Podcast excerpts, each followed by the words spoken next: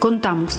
Contamos femicidios. Contamos desapariciones. Contamos denuncias, contamos órdenes de restricción de acercamiento. Contamos con nosotras. Contamos logros, contamos desafíos. Contamos proyectos. Ahora, que sí nos ven, buscamos que nos escuchen.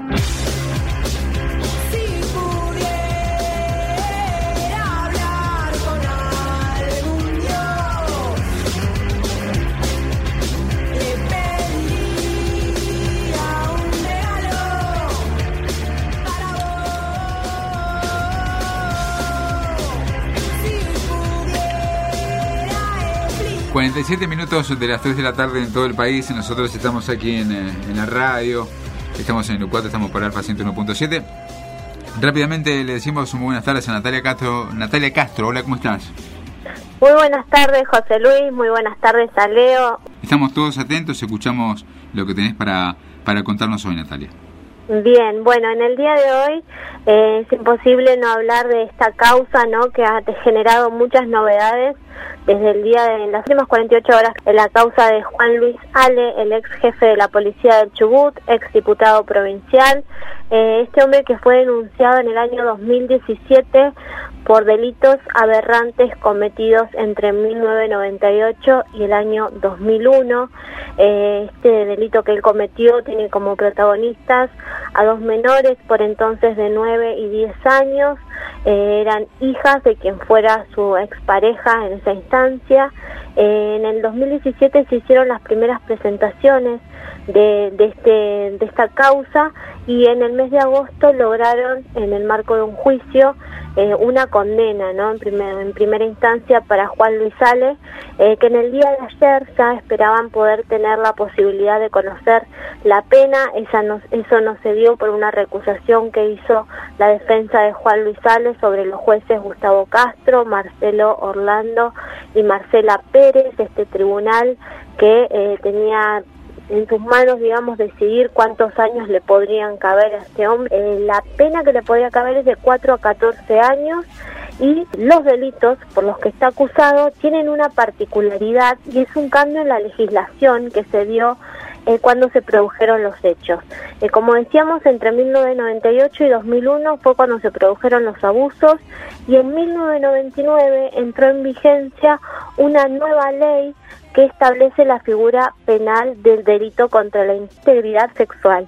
Eh, en este caso se viene a superar una ley anterior que solamente hablaba en forma genérica de abuso sexual. Eh, la fiscal que entiende en este caso va a tener que definir ¿no? entre estas dos legislaciones eh, cómo va a encarar el pedido de pena para Juan Luis Ale. Eso es una instancia bastante complicada, no es algo normal que sucede, pero bueno, eh, como agravantes nos decía cuando pudimos hablar con ella la fiscal eh, Hernández, que ella va a considerar también la responsabilidad que le cabía a Ale como funcionario público en su momento, ¿no? Cuando todo lo que ello implica como representante del pueblo del Chubut cuando fue diputado y también como jefe de policía de la provincia. En torno a esto es que surgieron novedades. Ayer fue el propio ministro de Seguridad, Federico Mazzoni, quien anunció que se iba a retirar los cuadros de Juan Luis Sales de la jefatura, un acto que se concretó en el día de hoy, esta mañana. Eh, así que tenemos eh, la oportunidad de escuchar nuestras expresiones de Mazzoni al referirse a esta causa. Un delito aberrante en el cual ha sido condenado, si bien no está firme, ha sido condenado un ex jefe de policía. Y la verdad que se ha tomado la determinación de retirar eh, de que es jefatura de policía lo que es el retrato de este ex jefe.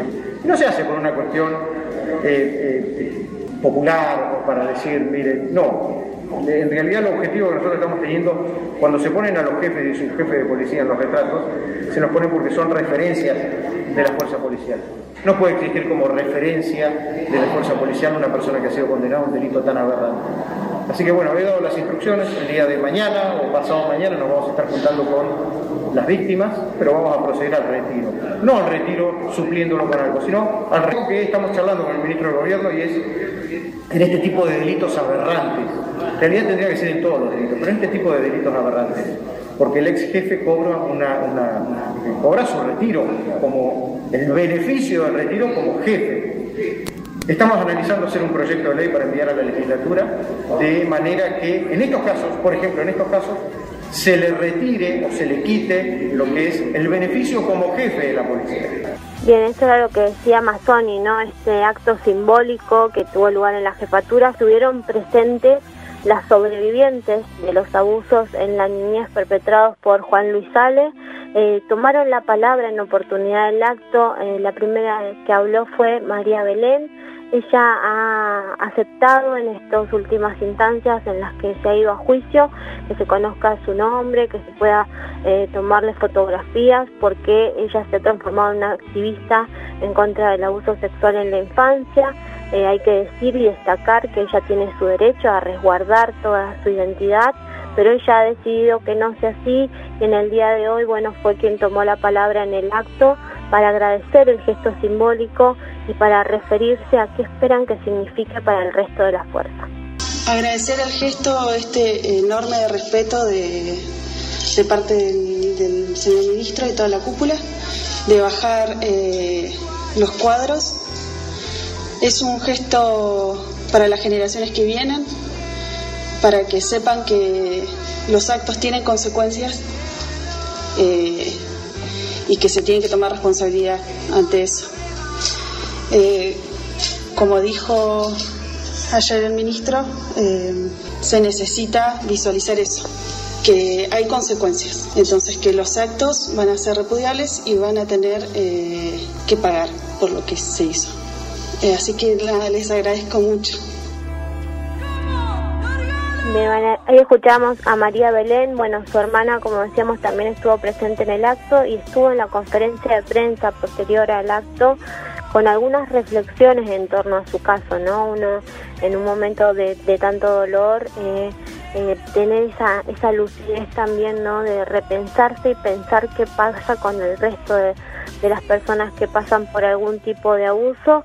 Ella habló de su caso en particular y ante la consulta reiterada de los periodistas ella explicó por qué ellos no se conciben hoy víctimas sino sobrevivientes. Eh, de esta cuestión de bajar los cuadros de honor. Eh, nosotros somos sobrevivientes eh, del delito de abuso sexual en la infancia. Fuimos en un primer momento víctimas, se inició un juicio, se lo declaró culpable y ahora en este momento estamos luchando por una pena ejemplar. No solo para nuestro caso, sino que los delitos de abuso sexual, eh, tanto los abusadores como los violadores son depredadores, son personas que no dejan de hacerlo. Entonces, eh, con mi hermana, María Belén, también eh, víctima de abuso sexual en la infancia por este hombre. fuimos víctimas en su momento, teníamos 9 y 10 años.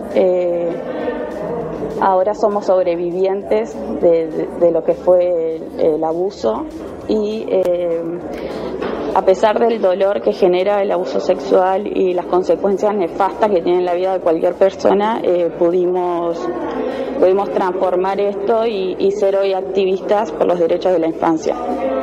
mucho, Ellas, bueno, ahí, ahí exponen ¿no? su activismo hoy por el resto de los niños que hoy están atravesando abuso, pero también por los adultos que, que, han dañado, que les han dañado la vida ¿no? con, con, esta, con esta cuestión y además bueno el pedido de justicia, ella lo menciona ahí, están requiriendo una, una pena ejemplar porque más allá de lo que puede significar en términos de reparación, hoy este acto simbólico, la justicia sigue su camino en cuanto a Juan Luis Sale y para eh, bueno ir cerrando el micro lo que me gustaría compartir con ustedes es la reflexión también de, de una de estas sobrevivientes en torno al camino colectivo que requiere luchar contra el abuso eh, sexual infantil o en, las infancias. Eh, bueno, ahí la, vamos a escuchar, ella da una definición sobre lo que hace falta en el día de hoy para enfrentarse a este tipo de abuso. ¿En cuenta el poder que tenía esta persona? Sí, eh, toda víctima enfrenta a un sistema, no solo nosotros. la ventaja que tuvimos nosotros es que tuvimos el respaldo, nos creyeron eh, pero por, sobre todo en nuestra familia, porque fuimos unas víctimas que tuvieron acceso a, salud eh, pero siempre costeado por, por nuestros padres, ¿no? Entonces hoy hay que poner la mirada en las víctimas que, eh, que no le creen, que están transitando esta, esta cuestión en soledad, que es gravísima. Entonces hay que poner el foco en esas personas que no tienen voz, que son infantes o que son adultos que fueron abusados en la infancia. Entonces el pedido para la comunidad es, es tomar conciencia eh, colectivamente porque esto se va a enfrentar de manera de manera colectiva. Bien, ahí escuchábamos entonces el repaso de lo que fue el acto en el día de hoy en la Jefatura de Policía del Chubut, junto también con el, testimonio de cada una de estas sobrevivientes y decirles que hay un número telefónico en donde se pueden hacer consultas en torno al abuso sexual infantil. Es un 0800, es una línea nacional, pero si alguien tiene alguna duda, alguna inquietud, tiene algún familiar que atraviesa por todas las consecuencias y marcas que deja el abuso, 0800 222 1717 0800 222 1717 eh, es una línea gratuita, pueden llamar cualquier hora del día, eh, cualquier día y desde cualquier lugar del país, así que la reitero 0800 222 1717. Muy bien Natalia, eh, muchísimas gracias por, por, esta información, la verdad que estamos escuchando atento eh, lo que mencionabas y también hoy damos difusión con respecto a esta decisión que tomó el ministro Mazzoni, ¿sí? Bien, muchas gracias José Luis. Un abrazo grande. Hasta mañana. Hasta mañana. La agenda de género es agenda de todes. Ahora que te contamos, contamos con vos.